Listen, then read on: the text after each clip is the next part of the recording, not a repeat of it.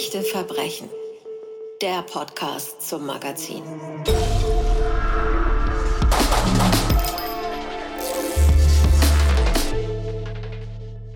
Schön, dass Sie dabei sind und uns eingeschaltet haben. Hier ist Echte Verbrechen der Podcast. Mein Name ist Anja Görz und zu Gast ist heute jemand, den Sie ganz sicher kennen und zwar vor allem wegen der erfolgreichen Krimis. Gerade ist ein neuer erschienen. Elisabeth Herrmann ist Hallo. da. Hallo Elisabeth.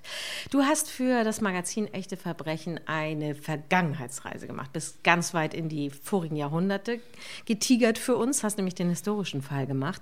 Die Hexen von Wardü heißt diese Geschichte. Mhm. Und ich würde gerne mal mit dem großen Überthema anfangen angefangen mit der Hexenverfolgung, nämlich da fallen einem unzählige Geschichten ein, aber sehr, sehr verschiedene. Äh, war das schon mal Thema in irgendeinem deiner Krimis? Nein, aber es wird Thema in einem meiner zukünftigen Krimis sein, der Anfang nächsten Jahres erscheinen wird. Ähm, ich war letztes Jahr zur Recherche dort, kenne Wardow aber schon länger. Das muss man sich vorstellen, es ist eine kleine Stadt, die auf einer Insel liegt. Von oben betrachtet sieht sie aus wie ein Schmetterling, deren einer Flügel in die Länge gezogen ist. Vardø hat eine lange Geschichte. Es gibt dort das älteste Fort Norwegens. Ähm, die Stadt selbst ist äh, mit einem Autotunnel mittlerweile mit dem Festland verbunden, ähm, ist aber äh, wenn man da hinkommt, so fast schon magisch zerklüftet, äh, vom Eis zerfressen, von den Winden zerschnitten. Also es ist wirklich also Klingt ganz anderer Welt. ganz andere Welt. Es ist die Arktis und bekannt und berühmt ist sie eigentlich einem größeren Kreis geworden äh, durch die NATO-Basis, die dort oben ist und diese berühmten Manöver, die die NATO dort in der Barentssee im Eismeer immer abhält und äh, Putin daraufhin ähm, wütend äh, äh, protestiert, denn äh, Murmansk äh, ist ja wirklich nur 150 Kilometer von Kirkenes entfernt. Und äh, wenn man aber nach Wardow möchte von Kirkenes aus, muss man noch mal mindestens vier Stunden mit dem Auto um den ganzen Warangafjord fahren. Also wow. es ist am Ende der Welt hinter den sieben Bergen. und ähm, ich war vor über 30 Jahren mal mit meinen Eltern auf dem Weg zum Nordkap dort und hatte mich verliebt ist das falsche Wort. Es ist so eine so absolute Faszination, mhm. dort rumzusträuchen und diesem Krächzen der Möwen zuzuhören, das sich anhört wie ein Massaker. Das ist alles so, so rau und so, so unfreundlich und dadurch will man aber dass es einem gefällt irgendwie. Ich weiß nicht, so eine, mhm. ich weiß nicht, ob, ob, so ob, du das verstehst. Ja. Aber die Frage ist natürlich, wenn du sagst, du, du willst dann Krimi spielen lassen und es war eigentlich gar nicht die Hexenverfolgung, was war es denn, was dich interessiert hat an dieser Stadt? Ähm, äh, mich hat interessiert eigentlich das Lebensgefühl dort und äh, für den Krimi, da habe ich eine samische Hauptfigur, eine ganz junge Polizistin, die ähm, anfängt ähm, in Vardö ihr Praktikum zu machen. Ausgerechnet am ersten Tag wird ein Toter gefunden und zwar in Mortensnest. Das ist eine heilige heilige Stätte der Samen. Seit über 10.000 Jahren werden dort die Toten bestattet auf eine ganz bestimmte Art und Weise. Und es gibt äh, Rituale. Und samische Rituale erschließen sich ähm, uns Europäern eigentlich nur, wenn man sie kennt und weiß. Und Ravna, meine Hauptfigur, erkennt, dass da mit dem Toten etwas nicht stimmt. Er ist auch Same und äh, sie beginnt Nachforschungen anzustellen und gerät in eine tiefe Verstrickung von archaischen Fäden, die tatsächlich zurückführen ins 17. Jahrhundert. Und da sind wir bei der Hexenverfolgung. Ah ja, gutes Stichwort. Also da bleiben wir jetzt mal bei der Hexenverfolgung, denn die Frage ist natürlich, ähm, du schreibst ja im Magazin Echte Verbrechen in deinem Artikel, dass diese Stadt ähm, Hexenverfolgung immer schon als Riesenthema betrachtet hat. Also es hat offenbar nie aufgehört. Ähm, wie ist denn das heute präsent, wenn man in diese Stadt kommt?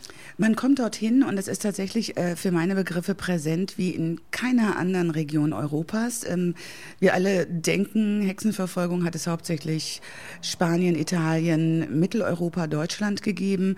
Wir haben hier entsetzliche Exzesse erleben müssen oder sehen das im Rückblick in der Geschichte. Aber dass Norwegen ähm, da so gewütet hat, dass in 100 Jahren fast 100 Menschen auf dem Scheiterhaufen verbrannt worden sind, das ist außergewöhnlich. Dass man diesen Opfern ein Mahnmal errichtet, dann auch noch auf so eine außergewöhnliche Art und Weise, ist ebenfalls ganz was Außergewöhnliches. 2011 wurde das Hexenmahnmal von Königin Sonja eingeweiht. Es ist befindet, es sind zwei Gebäudeteile. Das eine ist errichtet worden von dem Schweizer Peter Zumthor ein länglicher Bau aus Holzgestellen. Das sieht ein bisschen aus, finde ich, wie so ein, ähm, wie so ein Wahlgerippe. Ja, so ein Wahlgerippe in der Mitte. Also dahinter ist auch so eine silberne Haut gespannt, eine Plane. Und wenn man reingeht, ist man quasi wie im Inneren eines länglichen Fisches. Es ist sehr schmal, sehr lang, dunkel, Licht gedimmt. Und die wenigen Lichtquellen fallen auf die Schicksale der Menschen, die genau an diesem Ort, an dieser alten Hinrichtungsstätte auf so grausame Weise ihr Leben verloren haben. Und wenn man dieses äh, Gebäude oder diesen Pavillon oder wie man auch das immer nennen will, dieses Gerüst verlässt, dann kommt man zu einem zweiten Gebäude aus Glas, aus schwarzem Glas.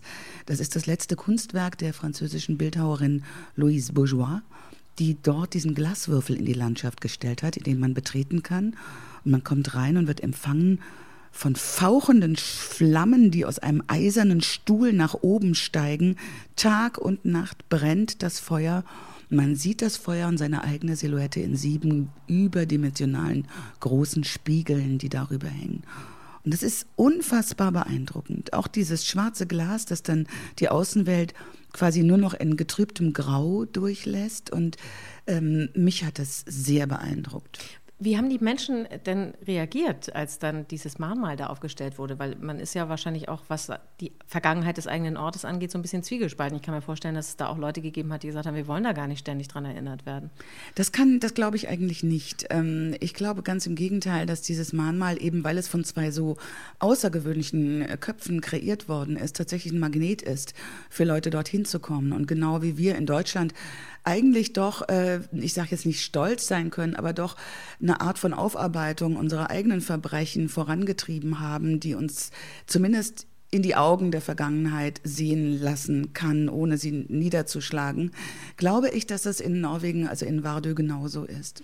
Du bist hingefahren, um die Geschichte deiner Heldin und äh, über die Samen zu recherchieren und bist dann auf die Hexen gestoßen. So ist es. Ja. Ähm, mhm. diese Hexen dann, die Hexenverfolgung genauer äh, zu erforschen, wie ist dir das gelungen? Da kommt ja wahrscheinlich nicht jemand und sagt, ich habe hier ein Buch, da steht alles zusammen drin. teils, teils. Tatsächlich ist es so, man muss hinfahren. Also ja. äh, man kann das hier von Deutschland Deutschland aus nicht machen. Also es gab das große Glück, dass letztes Jahr, glaube ich, Norwegen Schwerpunkt der Frankfurter Buchmesse war. Da gab es ein bisschen samische Literatur. Ähm, man hat ja irgendwie gar keine Ahnung, dass wir in Europa indigene Völker haben.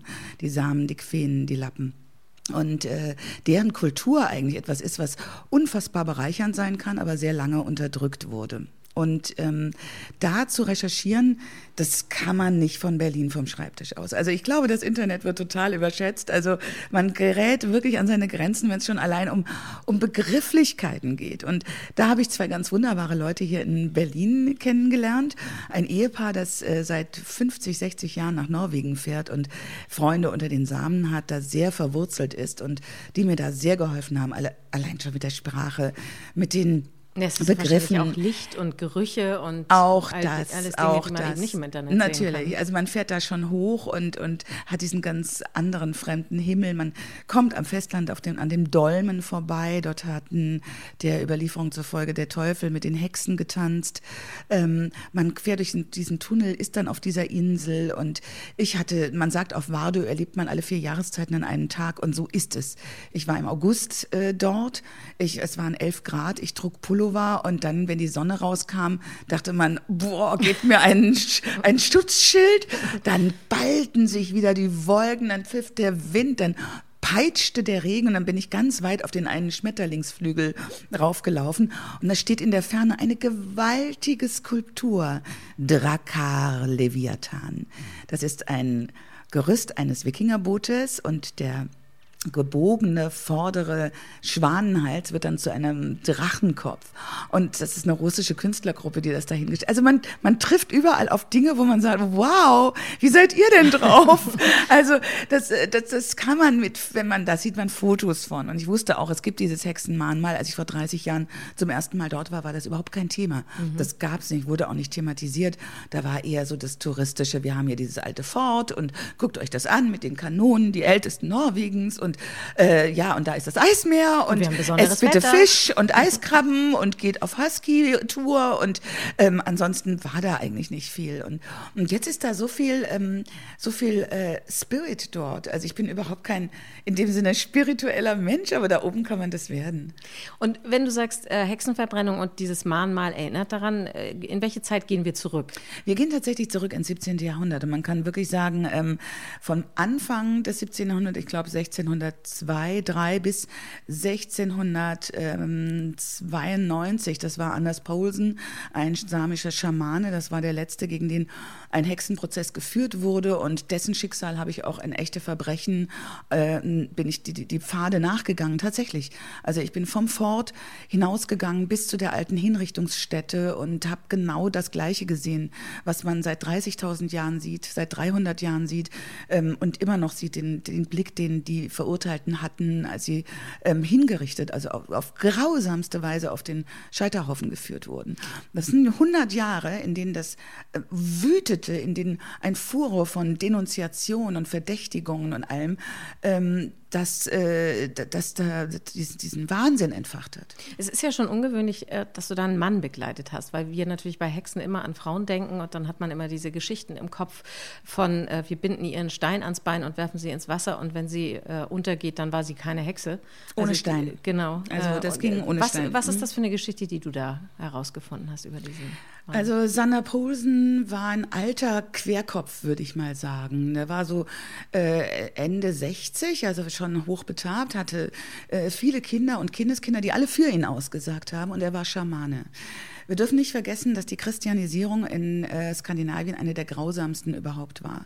Auf den Besitz einer ähm, Trommel, einer Runentrommel, die die Schamanen dafür verwendeten, um in Trance zu fallen, um mit ihrem Noedegassi, ihrem äh, Schutzgeist, ähm, in Verbindung zu treten und in die drei Unterwelten hinabzusteigen, dass darauf die Todesstrafe stand. Ähm, man hat es als Hexerei betrachtet. Dazu kommt, dass im äh, 17. Jahrhundert im Norden unfassbare Verteilungskämpfe herrschten.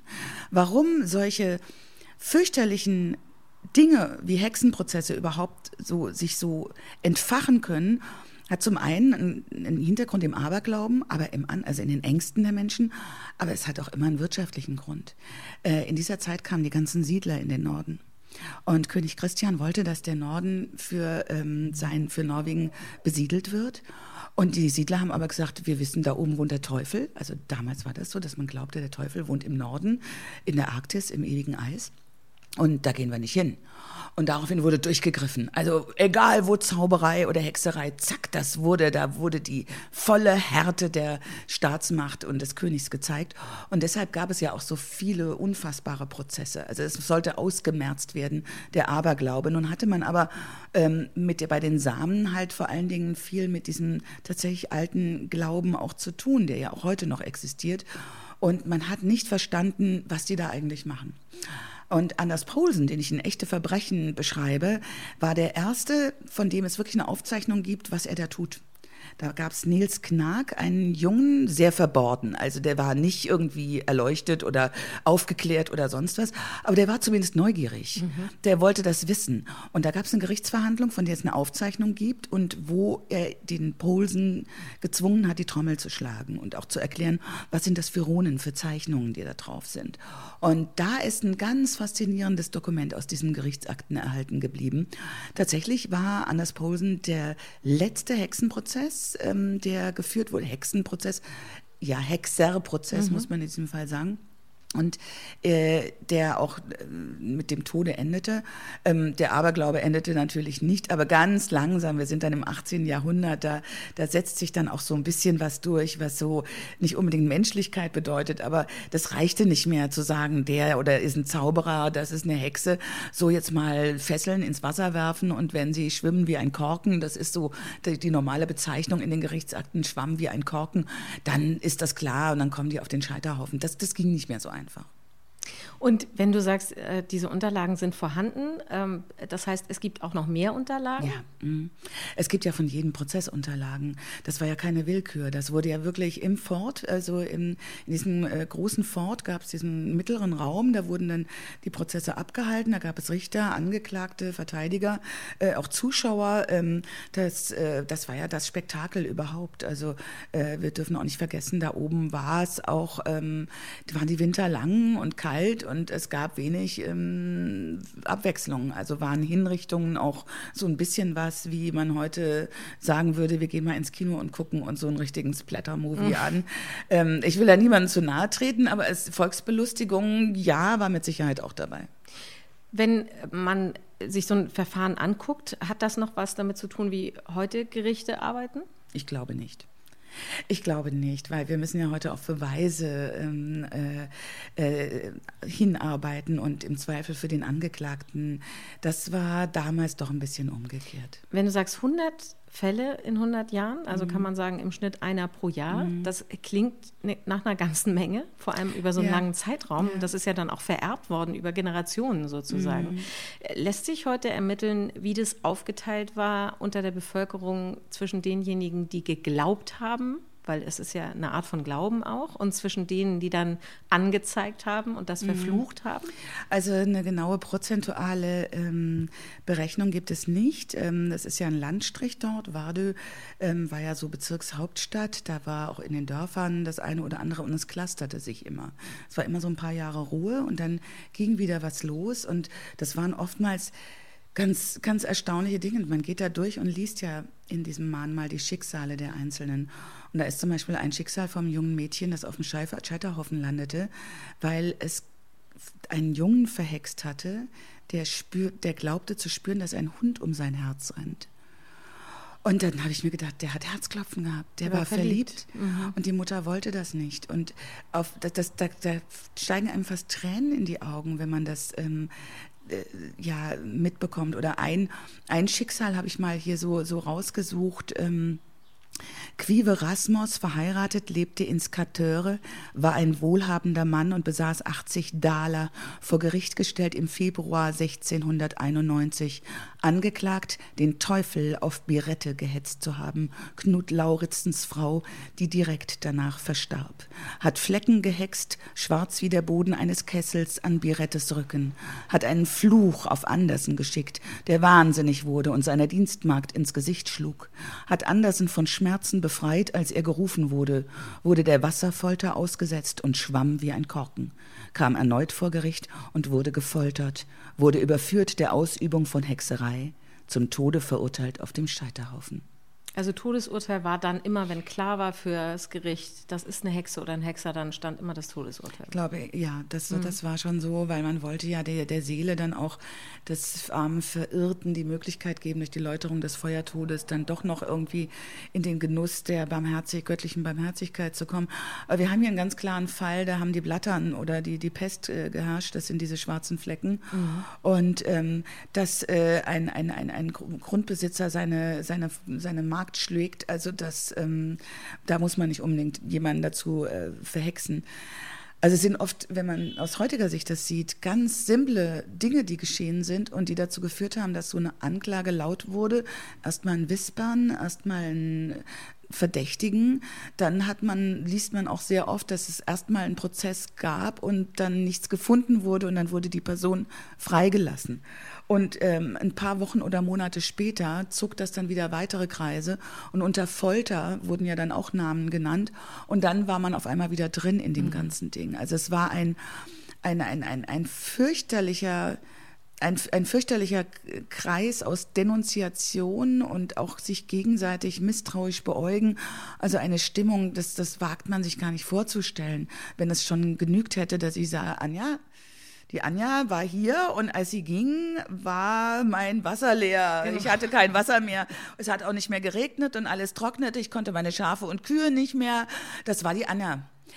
wir haben das auch sehr oft, dass Naturkatastrophen ähm, solche Hexenprozesse hervorrufen. Also mhm. gerade in Mitteleuropa, ja. zu Beginn der kleinen Eiszeit, 14. bis 15. Jahrhundert, ähm, hatten wir das dann auch als ein Vulkanausbruch, glaube ich, in Indonesien war, wo über Jahre hinweg, also auch ähm, der Norden Deutschlands, diese schrecklichen Missernten hatte, ähm, dass man sich das nicht erklären konnte, äh, dass das Wetterphänomene war, sondern glaubte, das hat irgendjemand hatte die Macht, das zu verhexen. Also man suchte den Schuldigen quasi Natürlich. damit man eine Erleichterung hatte und das ja. erklären konnte. Ja. Das war ja. wahrscheinlich der mhm. Hintergrund. Wenn du dann äh, heute durch diesen Ort läufst mit dieser Vergangenheit und äh, vielleicht auch irgendwo netten Kaffee trinkst, ähm, wie ist es den Leuten dazu begegnen und wie ist die Stimmung heute? Ich glaube tatsächlich, das sind Menschen wie du und ich. Da macht man sich nicht groß Gedanken drum. Das ist so ähnlich, als wenn wir Berliner gefragt werden, wie lebt ihr denn mit dem Mahnmal, äh, mit dem Holocaust-Mahnmal in Mitte? Da sagt man auch, ja, das steht da und ich finde es toll, dass es da ist, aber es äh, beschäftigt mich jetzt wirklich nicht jeden Tag. Ähm, die Menschen dort haben andere Sorgen und Probleme, wie überall, gerade im Norden, wo man so ein bisschen abgelegen lebt. Ähm, sie müssen gucken, wie sie ihr Geld kriegen, wie sie was verdienen können. Tourismus ist nicht so dolle, also wer will schon nach Nordnorwegen. Es ist wirklich eine halbe Weltreise. Bis, also man ist einen ganzen Tag aus unterwegs, mhm. bis man dann da ist. Ähm, und äh, das ist ein ganz normales Leben. Also leben junge, alte, ähm, äh, viele arbeiten auf der NATO-Basis, sie ist ein großer Arbeitgeber. Ähm, es, es, gibt auch äh, Fischerei, aber der Hafen hat kein, kaum noch Bedeutung. Ab und an läuft mal ein Schiff von Hurtigruten ein und äh, verwirrte Touristen gehen an Land, schauen sich um und sagen, bitte was? Was sollen diese drei Hütten hier, diese verrosteten Kräne im Wasser? Ich gehe mal wieder zurück. Und das ist so ein bisschen so die Stimmung, die da überall mhm. drauf liegt. Na, ich frage mich natürlich, wenn man das weiß und so wie du es erklärt hast, dass eben jeder unter Verdacht stand und jeden hätte es treffen können, wenn einem das bewusst ist, dass man vielleicht im Miteinander sowas doch im Hinterkopf hat und vielleicht anders miteinander umgeht. Ja, wobei ich glaube, dass äh, diese Gedanken haben eine hohe Halbwertszeit. wenn dann andere Dinge wichtiger werden. Mhm. Aber du hast ja mit Menschen auch drüber gesprochen, also auch mit heutigen Menschen ja, drüber gesprochen, ja. über diese Vergangenheit. Wie reden die darüber? Mhm, wie erinnern schon, die sich? Äh, ähm, es kommt immer darauf an, welche, ähm, wie, ob es Weiße, also Norweger sind, äh, Mitteleuropäer oder ob es Samen sind. Ich glaube, Samen äh, sind da ganz anders. Ich habe ja das große Glück gehabt, da ein bisschen einsteigen zu dürfen in diesen ganzen äh, samischen Kosmos. Also ich stehe ganz weit außen am Rand, ich habe von nichts eine Ahnung und trotzdem ähm, glaube ich, dass äh, die Hexenverfolgung in der samischen Geschichte nur ein Teil von Verfolgung und Unterdrückung ist, die bis heute tatsächlich nicht aufhört. Also es ist so, dass ähm, wir haben dasselbe hier, also Rassismus ähm, gegenüber ähm, anderen, äh, Polizeigewalt auch, ähm, hohes Maß an Jugendarbeitslosigkeit, Perspektivlosigkeit. Also da ist schon ähm, da, da, da, ist die Hexenverfolgung so eins von vielen. Wäre Dazu, denn äh, das, die samische Tradition heute eine, die damals als äh, Hexen verfolgt worden wäre? Ja, natürlich. Also die, die Ausübung. Ja. Die Ausübung der Rituale und der schamanistischen Rituale. Ähm, das auf, äh, mit Sicherheit, ja, ja. Kannst du ein bisschen mehr darüber erzählen? Weil das wird ja jetzt auch in deinem nächsten Krimi-Thema werden, hast du schon gesagt. Ähm, was ja. genau hat dich da so fasziniert oder was beschäftigt dich oder was wird man lesen können? Also das Buch wird Wanderseelen heißen und das ist ein Begriff aus dem samischen Glaubenskosmos, der besagt, dass wenn die Toten sterben, also wenn die Lebenden sterben und tot sind, ähm, die Seelen um uns herum sind und damit sind sie dem, den tiefen Gefühlen aller Menschen gleich. Ähm, Sie denken, man kann da etwas tun, dass die einen nicht verfolgen. Also egal, es kommt ja immer darauf an, ob man im Guten oder im Schlechten von einem Menschen geschieden ist. Und da gibt es Rituale. Und, um sie zu äh, besänftigen. Um sozusagen. sie zu besänftigen, aber auch um sie in, in die Unterwelt zu geleiten. Wir haben eine, eine Art Himmel, wir haben eine Art irdisches Dasein und wir haben drei Unterwelten. In einem herrscht wirklich der Teufel, Rutu, also wirklich das, die Hölle. In der zweiten, das ist eher so das Hotel Hotel für die Schamanen, sage ich jetzt mal, bitte nicht böse sein, aber die halten sich da halt auf. Und die dritte ist, Unterwelt ist tatsächlich da, wo die Menschen leben, die gestorben sind. Das ist eine Unterwelt, aber nicht die Hölle. Also das kommt immer darauf an, was man so gemacht und getan hat. Und die Schamanen kommen da also nach einer sehr, sehr gefährlichen Reise, die sie antreten müssen, ähm, hin und können also mit den Verstorbenen reden und Dinge klären, äh, Ratschläge holen, die dann den Lebenden helfen können oder auch um Verzeihung bitten, solche Dinge. Und dann kehren die auch mit einer ganz abenteuerlichen Reise, äh, die sie über gewaltige Räder aus Eis und Untiefen und Abgründe und Kämpfe mit, mit, mit, mit gefiederten Schlangen und so wieder zurückführen und waren aber in Wirklichkeit nur zwei, drei Stunden in Trance. Und ähm, das ist so eines dieser schamanistischen Rituale, wenn es ausgeführt wird. Und es gibt es heute Schamanen. Esther Uzi ist eine, die relativ bekannt ist. Und das hat eigentlich nichts damit zu tun, was man so auf Jahrmärkten und großen Festivals äh, sieht, sondern das ist wirklich Lebenshilfe und Beistand auch. Also das hat mich sehr beeindruckt. Ja. Das wäre meine Frage, dass äh, nach all dem, was du jetzt recherchiert hast über Hexen und über die Geschichte der Hexen, über die Samen, ist das was, was dich jetzt begleitet? Also bleibt dir was in deinem Alltag von dem, was du da erfahren hast? Auf jeden Fall. Also nicht nur deshalb, weil man ja dort gewesen ist und sich darauf eingelassen hat, auch weil ich eine Geschichte darum geschrieben habe, in, bei der ich ja quasi Gott sei Dank gezwungen war, ganz tief in, in den, die, den samischen Glaubenskosmos äh, hineinzutreten. Und als ich fertig war, habe ich mitbekommen, ich habe noch nicht mal die erste Stufe vorm Eingang erreicht. Also ich werde auch nie irgendwie da wirklich reinkommen, weil ich bin keine Samen. Ich bin es nicht. Ich kann nur versuchen, mich hineinzuversetzen. Aber die Beschäftigung damit hat mir unglaublich viel gegeben. Zum Beispiel auch der Joik. Das ist der, der Gesang der Samen. Und dann schrieb ich da in meinem Buch. Ich bitte ähm, dich jetzt nicht, es Nein. ja, wir singen äh, über das und, und jenes und all sowas. Und dann gab ich das also, ähm, Gott sei Dank, Menschen zum Lesen, die wirklich Ahnung haben und die sagten, das stimmt nicht, du hast eine völlig falsche Vorstellung. Äh, wenn wir singen, dann sind wir das. Mhm. Deshalb hat das auch kaum äh, Worte.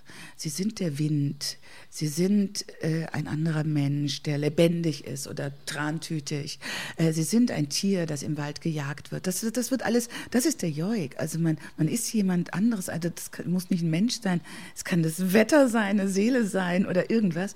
Da, das, das hat mich sehr, sehr begeistert. Marie Boine ist eine der bekanntesten samischen Sängerinnen und deren äh, Lieder habe ich mir angehört. Das ist umwerfend, umwerfend. Also es hat mich wirklich bereichert. Es klingt so, als ob du nicht zum letzten Mal in dieser Stadt gewesen bist. Auf keinen bist. Fall. Und äh, das Buch ist schon bei meinem Verlag und meine Verlegerin ist hingerissen und sagt, das hat sie so noch nicht erlebt. Bitte schreib weiter. Und ich war am Anfang der Meinung, nein, die Geschichte ist auserzählt. Ähm, aber jetzt denke ich, ja, ich will mehr. und wenn ich dann dafür dann auch noch mal dahin kann und, und mich dann auch noch mal mehr damit äh, beschäftigen kann. Diese Geschichte, die ich, die ich geschrieben habe, spielt zu Beginn der Polarnacht. Mhm. Die drei, vier Tage davor. Was sieht man dann? Wie, wie, hat man noch eine Stunde, eine halbe Stunde, dann zum Schluss noch zehn Minuten, wo die Sonne noch einmal raushüpft. Und dann sind zwei Monate Nacht. Und äh, ich würde gerne mal dort sein, wenn äh, die Tiere von den Winterweiden runtergetrieben werden. Diese Millionen Rentiere, die da über diese Schneefelder und Steppen und Tundra dann runterkommen, ans Meer, auf die Inseln rüberschwimmen und so.